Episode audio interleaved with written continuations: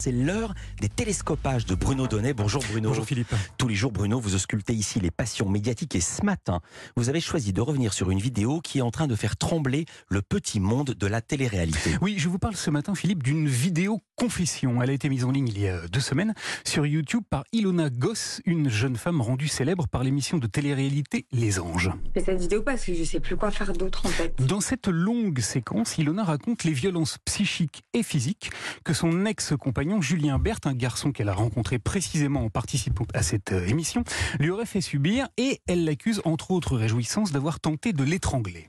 Il a levé la main, il m'a étranglé, il m'a soulevé à ça du sol.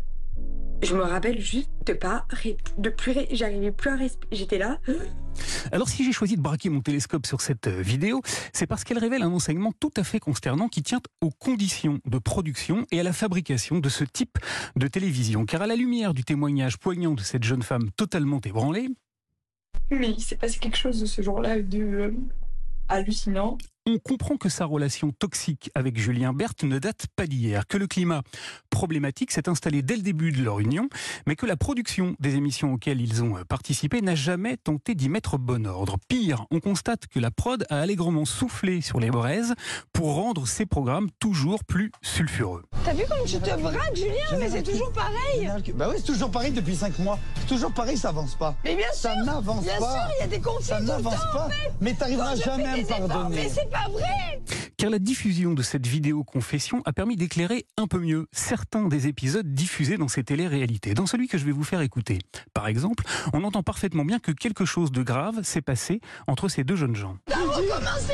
Fois, Mais recommencer N'importe quelle course s'embrouille Mais c'est pas des embrouilles, c'est pas des embrouilles! Rappelle-toi des conséquences! Ici, Ilona hurle que ce qui est arrivé va bien au-delà des simples embrouilles. Et pourtant, dans l'émission, la production s'est évertuée à présenter Ilona comme une jeune femme fragile et hystérique, pendant que son compagnon, lui, était montré comme un garçon équilibré qui souffrait des excès de sa compagne. Je suis un homme malheureux. Je l'aime, je suis parfait depuis 5 mois et t'arrives pas à me redonner ma chance. Alors que tu cries sur tous les toits que tu m'aimes, que je suis l'homme de ta vie. Qu'est-ce qui tombe par rond dans ta tête? Alors vous le savez Philippe, hein, plusieurs candidates de télé-réalité ont déjà porté plainte pour des faits de viol, de harcèlement et de violence sexuelle et pourtant jamais les sociétés de production qui font leur beurre sur le succès de ces programmes n'ont jugé bon de s'atteler sérieusement au programme. Ce week-end, au problème, pardon, ce week-end, la journaliste du Monde, Magali Cartigny, a consacré un long article à cette affaire.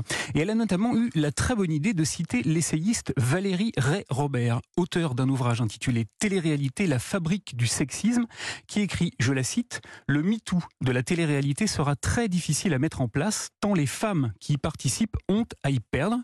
Et elle conclut en affirmant que celles qui parlent sont tout simplement sorties, exclues du circuit. Et oui, les productions ne veulent pas de problème, pas de mauvaise publicité, et elles n'hésitent pas pour cela à couvrir, à travestir la vérité, où l'on comprend, Philippe, que la télé-réalité n'a jamais aussi mal porté son nom. Merci beaucoup Bruno Donnet. À demain.